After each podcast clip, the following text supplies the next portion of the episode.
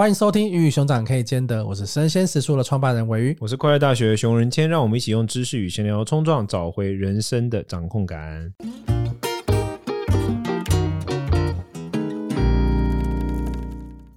今天这一集呢，我们持续来聊《芭比》这部电影。然后我们今天一样邀请到我们的节目企划琪琪。嗨，大家好，我是琪琪。我们今天就是要请琪琪来跟我们分享，因为我们这样上一期讲到芭比嘛，有想到一些感觉受到压迫跟欺压的一些故事，所以他们在芭比中看到怎么去反抗啊，怎么样觉醒啊。那你有没有什么一些你觉得职场里面你会觉得说受到一些性别的一些压力，或者是这些男女性觉得不平等的地方，你有没有可以跟我们分享的？以前在剧组应该蛮常遇到的。因为我觉得我之前的工作状况比较是，我们上面有个主管，然后可能下面还有其他人，然后有男生女生这样就不一样。可是其实大家挂的位阶它是没有上下之分的，就是大家就是同事。可是很容易就是事情来的时候，那些比较偏向杂事的事情，通常就都会落入女生的工作范围。他们就会觉得，哎，没有啊，你比较懂啊，你比较懂情款啊，你比较懂行政流程啊，你比较懂合约啊什么的。那不然这些就给你用好了。我就去跟导演啊、制作人、编剧开会，那这就是我的工作。然后你就会发现，哎，那为什么这些重要核心内容的事情，就是都是男生的同事要去处理，嗯，然后其他就偏比较杂事，就我刚刚说的行政流程那些，就都会落入女生的工作范围。哦，就比如说像这种事情，就会觉得为何？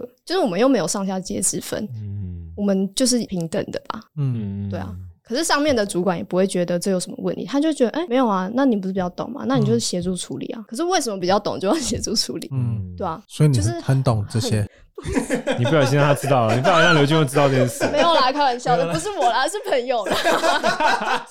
来不及了，会不会其实就是这个人的意识很差而已？还是他就是特别讨厌你？你还是他对其他人也是这样？其他女性也是这样？其他女性也是这样？我觉得不是诶、欸，那一位同事他就是会有一种不知道哪里来的高高在上的感觉，他就会觉得、嗯、没有啊，我这样分我觉得很合理，而且因为上面的人也没有提出有什么，就是可能觉得为什么每次都是子琪去请款？对啊，为什么每次都是？我啊，我觉得很多事情都是这样啦，嗯，就是用这种我也不知道哪里来的 规则。我觉得自己可能两种，他一种上他性别意识很差，那个我觉得他也有可能就是他的管理职能很差，嗯，就他也没有去察觉说，哎，其实你可能有想做别的事情，或是你其实是有其他的可能性的，他就是只会把一些重复的事情丢给你一直做。哦，没有没有，然后像这种时候，他就会说，哦，那你也想要参与，可能比较核心或内容都在讨论，好啊，那你也去做。可是你原本的事情还是要做，你还是回来，你还是要勤快，对，你就会变成你的工作是一直加上去了。然后那些东西可能就会变成哦，那我有空我再来听你意见好了。就是其他人永远也不会学，也不会做到这个工作就对了。所以常常就会觉得，为什么比较偏行政工作的事情，我就要一直做？应该说我自己觉得说，我们刚刚讲到会跟不会，我就两种。一种来讲，这个是一个技能型好了，就是你比较会沟通，所以我让你多做一点沟通的工作。我觉得这个东西我可以理解。可是那种比较事务型的那种，它就是事务，其实谁来做都一样，它并没有好像你比较会做，或是你比较会写表格有这种东西嘛？对，叫其他人。学一下，他也会嘛？这种事情的话，他就不应该是用这样的方式去做分配。而且，我觉得实际上来说，你也传达说，哦，你也想要去跟导演开会，或是你也想要讨论一些更核心的内容。可是，我觉得他并没有为此做一些调整。管理者他本身问题蛮大，所以你觉得他们会故意给男生机会，这个意思吗？对啊，这个有可能是个案。那你们还有没有别的？我之前在可能剧组工作的时候，也是会，我不知道这会听起来像不像，但反正就是还是有一些杂事，比如说制片的工作好了，因为制片就是你要解决各种除了拍。摄以外的大小事，比如说你要知道大家几点要到，你要 cue 大家到现场，然后大家要怎么去，你要订车票还是你要租车？那车子要停哪里？然后我吃喝拉撒我要在哪里？就比如说这种，就是都会是制片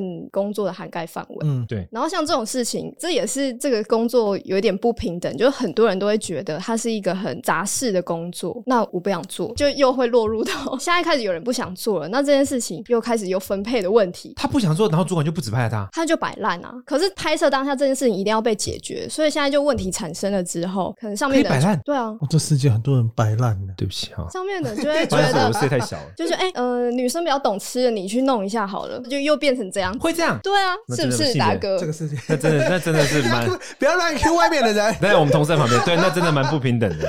这真的不在我的想象中，这真的那真的蛮不平等的。就是会发生。那你应该要放火烧剧组。哎，不要这样。什么叫女生比较懂吃？男人都不吃饭吗？所以我觉得你看不懂，真的是可以理解的，因为你的可能的生活状态，你的这些东西没有。比如说我的工作圈长什么样子好了，我举例来说，我会想象中，我会觉得这个人可能比较适合什么，跟性别无关啊，我会觉得他比较适合什么。但我是一个非常讲究绩效的，如果我觉得你第一个我发现到你态度很糟，或者是我觉得你做的很烂，我就把你拔掉，到最后就会无能的人就会失去所有权利，然后有能人掌握所有权，就这样。我的世界上这样啊，所以我的团体里面最后都是女生掌握权利，那些男生就超废，因为我超讨厌那种就是很多男生喜欢出一张嘴，然后到最后就真的出一张嘴，他真的只能出一张嘴，所以我就只会跟他们聚餐吃饭，然后就不听他们任何意见做事情，做事情我都是交给就是有能力的，他们都可以去吃饭，那些女生没有在追求跟我吃饭。这我看到的状况的确是这样。嗯、你刚才讲那场面，我真的难以想象。我觉得啊，对，男人不吃饭吗？分配这件事情，它到底是针对能力，还是针对某一种刻板印象？而且这种刻板印象，说实在的，我们现在回头去 challenge 他，他可能也没有觉得他当时到底做出了什么。第一直觉反应，他就觉得说，嗯、他就会说，没有，我就是在解决问题啊。对，你怎么会这么想？我觉得这种东西就是麻烦他的刻板印象来解决，来解决问题。嗯、而且他可能也没有觉得这刻板印象，他就觉得啊，就女生比较擅长行政，或者女生比较擅长吃的，所以你就去帮忙弄一下会怎样？就就会有一种这种、嗯、女生比较擅长行政，不代表不让男生。练行政啊！我们上一集讲到那些框架、那些过往的跟刻板印象下，就是第一时间的反应，大家要自觉都往那边去。擅不擅长行政跟性别真的没关系。我们那些同事超级擅长行政，我旁边坐了一个超级擅长行政的同事，行政之王，所有琐碎事都交给他。我自己讲一个情况好了，就是我在藏传佛教长大嘛，然后西藏文化是男女相对比较平等一点点，可是还是会有不平等的地方。举个例子来说，辩论场，辩论场是一个非常充满阳性气息的地方，很刚性。然后近年像藏传佛教内部很多的领袖，包括比较进步派的领袖，都一直说应该要让女性有更多机会。，OK，比如传统可能女性僧女不能进辩经场的，不是，比如说传统的所有的学位都是授予男性，很少有针对女性所设计的佛学院或什么，男女不能混居是佛陀规定的啦，那是基于修行的关系，所以比较少针对女性的那个，所以开始有大家有这个意识，我们也真心想要把这件事情做好，这样。可是有时候会，你真的会有一些下意识的刻板印象，是你真的要思考，你才会解决。比如说女性在辩经场上的风格，它跟男性就不一样，嗯，但我们会单一的觉得，好像是男性的标准比较黑，你要用男性的那个标准，就是说，哎，你为什么不凶猛一点？你应该要再更。那个一点，而且我们会认为这是一个客观现实。然后到后面，你就会觉得说，其实不一定，他的风格跟我们不一样。我们不能像这种状况是在我们内部就一直有在去检讨，跟想要去优化它，然后想要去调整它。比如说是女性的场合的时候，男性全部都坐到后面去啊，然后不能发表意见啊，男性负责行政事务。这种事情在我们我们这个圈子内部是有发生。然后这个时候就会发现到说，其实真的蛮多印象是，我觉得倒也跟性别无关，就是人在养生的过程中，很容易把一些事当做理所当然。比如说这个东西就是要长这个样子，但其实没有想过那个是男性标准，那可能不是女性标准。我觉得好像会是像这个情况。但我觉得好像也不是什么男性或女性的问题，就是要么就全部平等嘛。我自己觉得现在是在一个慢慢的在翻转或者在一个调试的过程，因为现在可能，因为本来可能全部都是九十分的男生，十分的女生，那现在可能想要变到五十五十，可能没有办法那么快变到五十五十，因为可能女生你要先大声一点点，然后再平均下来，才有可能是平等。对对对。不仅女权，现在很多有色人种，就这种小美人鱼变成黑人这种事情会一直不断的去发生。然后甚至是很多好莱坞的议题在讨论说，哎、欸，现在没有单纯的喜剧或单纯的剧情片，你一定要包一个议题，片场才会买，赞助商才会赞助，对对，观众才会买单，对嘛？都有在讨论这些东西，就其实是现在就是在一个，我觉得现在大家在一个可能本来都是在做男性为主的影视内容，突然间要变成啊女性为主，或者是多一点训练议题、多元族群的议题上面，大家还在抓那个平衡。假设我们现在可能还有爱情片、同志爱情片，那什么时候才真的没有同志爱情片？就是同志这些东西，它它也是属于爱情片的一个范畴里面。像这样的状态，好像大家才会觉得说，哦，那才是一个完全平等的状态。可是因为现在就是刚好可以。拍嘛，然后市场可以接受嘛，大家也喜欢这个议题嘛，所以会变得更多。我觉得它还是会有一段时间需要去调整跟适应到我们真正所谓的完全平等的状态。而且真的有没有办法完全平等？我觉得多多少少也很难，一定都是动态平衡，一下谁高一点，一下谁低一点，然后这样子慢慢的去不断的这样子做，有点像是在政党轮替也好，或是有点像是在左派右派这种东西，我觉得多多少少都会不断的去彼此制衡跟高高低低的，这是不停的校正校正的过程。嗯，我好奇的点是你自己感受上。就是说，比如说你作为女性，你觉得，因为我知道有些女性她是直接就是认的，就是说，哦，我就接受父权结构，然后这种就是非常物化女性，然后我在这里面得利，嗯，也也有像这样子的情况。那像你自己，我觉得是一个相对理性的人，你自己怎么看待这个事情？你你懂我那个意思吗？有一群人就选择就是我有我自己想做的事，那有一群人他可能、就是、他有他存活的方式，对，有些人就选择、就是、现在这个规则下，他可能不选择抗争，他选择在这个规则下找到他得利的方式，对，他反而可能更会去维护这个。觉得现在看女性大部分的情况是哪一种，或者是怎么样，或是你身边的状态，你自己？我觉得我是想要说，因为你刚刚在讲的时候，我就一直。想到我身边有一些朋友的脸孔，但他们就是算这种体制下得利吗？嗯，就是我觉得他们他们有某一部分也蛮享受这种体制下的。他们是长得比较正吗？比较受男生？好像也不是。可是我就觉得，就上一集有讲到，比如说结婚的那个议题，就是你可能到某个年龄你要怎么样，还是没有啊？女生就是过了三十岁之后，就是比较吃亏。听到这种的时候，我还是会不太舒服，然后我也觉得无法再继续沟通下去。嗯、可是也吃亏就是占便宜。对。尤其我真的是，谢谢，对不起，我们先忽略他的存在。你说，然后呢？你继续，你就觉得没有办法跟他沟通。对，而且也会发现，其实大家好像就是默默的在接受这种。你是感到无力无奈，是不是？对啊，就是有可能本来是锐的人，到最后还是被迫接受这个体制，就会觉得他们，因为其实他们也会可能抱怨，比如说在职场上，可能男生就比较吃香什么等等的。可是我就会觉得没有啊，但是你自己平常的言论，你也是自己很活在那种体制下的优越，算优越。一直有的研究就是说，华人是一种很独特的生物啊，就是只有华人才有可能忍受，就是那种很不舒服的体质，但是只要我可以有一口饭吃，我就接受的这种蛮华人的。嗯，你看我们西边邻居，嗯、我们跟他们虽然不是同一个国家或什么，但是我们文化或某些观点，它其实还蛮是共蛮共享的嘛。华人是一种就是儒家思维，对，就是这种我只要可以活下来，我就算体质再怎么烂，我也可以忍受。就是西方人都会说，为了无法为了稳定、啊，对，西方人都说无法想象你们怎么办 法在这个国家里面活下来，你们的领导人是个神经病的，但大家就说哦没有，我们接受，我们接受。因为我自己会觉得，如果你要接受，那你就全部接受，你就不要一边接受，然后又一边靠背。我就会觉得，就是自己本来就喜欢，只是你可能比如说想要追求时代潮流，想要抱怨一下，表现出你可能就是很与时俱进，但其实没有。嗯嗯，懂，我懂。但是你刚刚讲的事情是你刚刚所谓的他们享受到了特权，我想知道那个那个那个到底是什么？就是比如说你就是会被捧，或者是可能搬重物还是干嘛？比如说这种很小的事情，大家就会觉得哦，没有没关系，女生不要做，男生去做这样。他就会觉得哦，对啊，我是女生，我应该要被保护，我男朋友应该要买这个包给我，还是他应该要负担我的三餐，还是约会就是他要付钱？我觉得烦人的点是接受还要靠北啦，接受还要靠北，我就觉得要送劳改营。我的观点蛮简单，就接受靠北的话，就直接送到朝鲜去。就是回到公主病。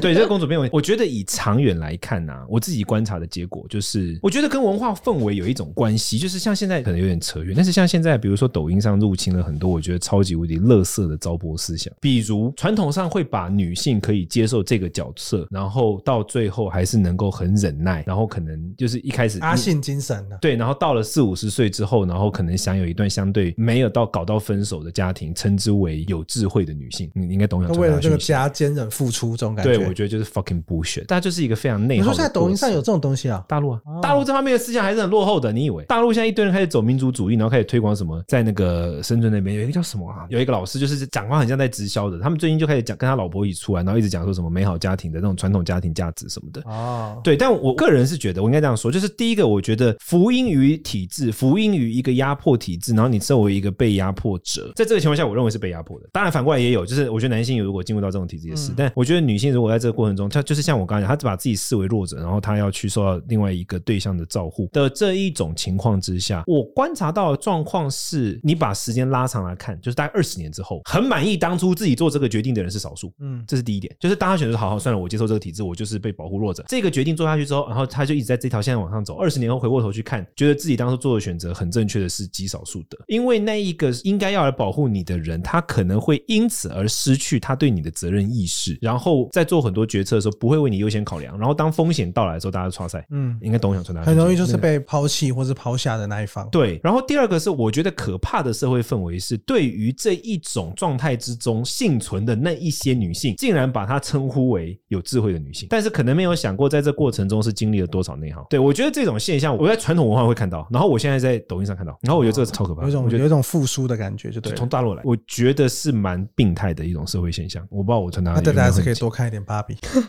哦，那我承认，相较于那个芭比合理多了。嗯，认真。如果相较于那个，我真的不会直接去看芭比。因为想象有一群人，他就是现在还有那种极传统的思想来看的话，可能芭比对他们来说就是在 顶天的状态了。而且我觉得一个最重要的事情是，你如果不为自己想要的事情去付出与争取的话，不会有人为你做。人家不一定是不愿意，但是真的人专注力有限。像我们都知道嘛，我们管理公司都知道嘛，有可能常常就是一个问题，你的同事都不跟你讲，突然有一天爆，他说：“哎，竟然有这个问题，他就在你面前，可是你没有看到，因为你专注力有限。”同样的，在关系里面也是这样，就是照顾者他可能专注力有，或者说那个所谓的那个男性，或者说那个承担者或者 whatever 那一个保护伞，他本身专注力有限，他可能只有在短暂一段时间，他是把专注力优先放在这个对象上面，可他接下来专注力会放在别的地方，然后可能就会开始忽略这个对象的权益，然后因为他也不觉得这有问题，因为他根本没意识到。那如果这个对象也不为自己的权益去捍卫跟提出，那最后这个东西就会恶化。一旦风险到来的时候，有可能这个对象最后什么都没有。所以我的意思就是，我发现我自己的观察是，选择那一个将就的人，过了二十年以后回过头去看说，干我当初选择很正确的人极少。然后最恶心的是，那一种少数幸存的人，竟然被认为是什么叫做有智慧啦、内耗啦、有承担精神有什么巴拉巴拉巴拉。我觉得那个蛮 nonsense 的。完全认同。我觉得有很多事情可能很难拿出来被讨论，是因为它发生的可能事情真的很小，所以你就会觉得好吧，那我就 将就一下，或者我就忍一下。我觉得它是会累积的啦，就是你累积到一个程度之后，大家就会觉得哦，我可能怎么对你，你都可以，那我就这样子。而且那一点是在小事情上面你不发生啊，到最后你发现就变超奇怪的，人家就说、欸、你怎么突然这样？那靠北前面让你好吗？他们就会觉得你干嘛突然那么难搞？你干嘛突然反对？所以从一开始就突然爆炸，所以从一开始就要难搞。做一个难搞的人，这这是我的座右铭啊，你应该很了解。你点头点的也太用力了吧，刘宇。对，就我就我就觉得对啊，因因为我觉得这真的滑坡。我就会在学习，我会在学习做一个难搞的人。真的，我跟你讲，你会人生会轻松很多。他会滑坡，而且最重要的事情你是什么？你知道吗？你不做个难搞的人啊，终究也不会得到你要的东西。这最烦人的。你不做个难搞的人，你想要的也无法得到，对方也不会因此而满意，他也不会因此而感激。人生好难哦，所以就做个难搞的人。结论就是这样。嗯嗯。我们的副标题当一个 难搞。鱼与熊掌可以兼得，欢迎收听可以兼得，当个难搞的人。今天我们就来做个难搞的人吧。我刚刚对那个抖音的那个文化，我现在我真的觉得超堪忧的。现在真的这种类似这样子关键大举的在入侵，就是之前有一个有一个老师啊，那个你知道我知道我要讲谁吗？大陆有很多那种很渲染性的演讲者，然后其中有一个男生，有一个是男生，他长得就真的长得超丑，而且还化妆，我真的不知道他的妆法出了什么事，他感觉找京剧的人来帮他化妆的。然后他就在演讲的时候就，就他就喜欢。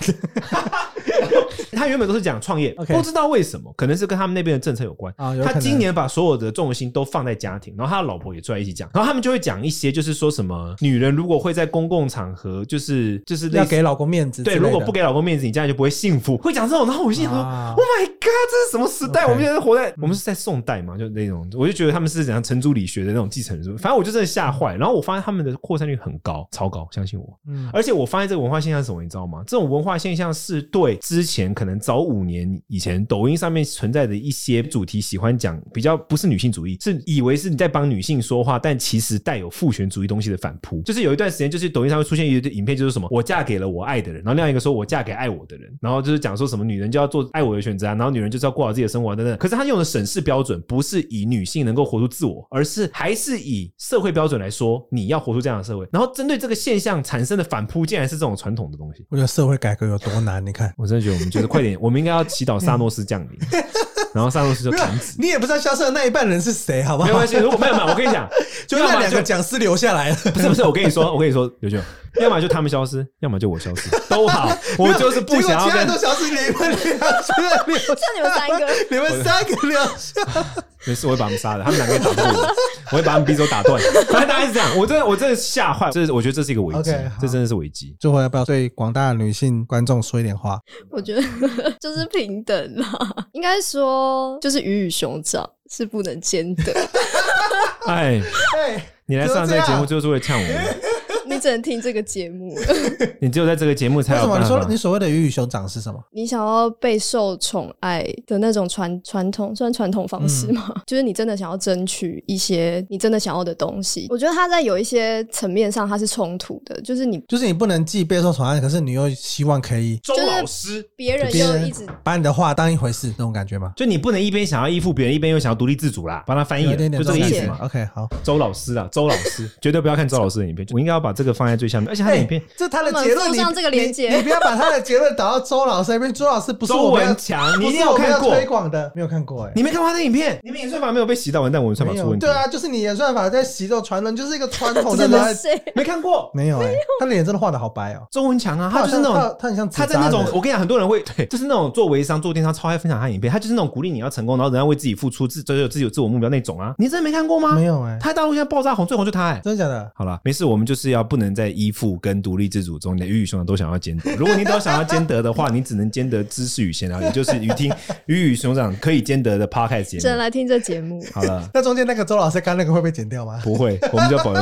不要看周文强的影片，谢谢你们哦。谁看了周文强影片的，你就不要再听我们节目了。我真的无法接受。哎，我们今天讨论芭比哦，对不起，也真的好好芭比 and 周文强。我们今天前面讨论了关于女性在职场上所受到的一些压迫，我觉得小事这个东西我也有感，因为我最近在跟我老婆讨论，应该说我老婆会针对我一些行为，我会觉得说，哎，你怎么都在意那么小的事情？像是我会喝他的饮料，他想要喝的饮料都一直被我喝，但是可能像很多发生这种状况，他会觉得说我这些的表象是觉得我好像没有在尊重跟理解他的需求，表现出来，他会觉得说，哎，你为什么每次都把我想吃的东西吃掉，或是把我想喝的饮料喝掉？可是最终他想讲的就是，他觉得我好像一直没有尊重他的需求，一直没有理解他的状态，所以我就自顾自的做了我想做的事情。刚刚琪琪提到了很多事情，会觉得说听起来，哎，这么小，真的是有那样子吗？可是，在发生的人心中，他累积起来就是很大。对，就是不是事件是背后的那个对积沙成塔，感受到对方的恶意，感受到对方的那种不在意冷漠，对，在在不经意的状态下做做出了这样子的选择，造成的伤害，我觉得都是都是很。而且我觉得不经意下做的选择反而是更伤人。你就觉得天啊，你下一次都没有我哎，这个我觉得是比较严谨。那你有跟他说是因为你是尾鱼时速一百六十公里比较快，他太慢了，你没有跟他说是速度的问题。因为我觉得 我个性，下次他就会这样讲。没有，我要自我检讨一下的。如果我老婆在听这一集的话，对，我也有有有有了有了有了。这算是七夕的收尾吗？对，我们今天我们今天七夕录音的时候是七夕。对，感谢大家今天收听。如果大家对于芭比或是对于我们刚刚讨论任何的议题呢，有什么想要说的，欢迎在我们底下做五星留言，或者想要听到我们之前有上节目的我们哪些的同事，就让他可以回归多聊一些话题的话，也会在底下五星留言给他。那今天的节目告不告一个段落，谢谢大家，拜拜，拜拜，拜拜。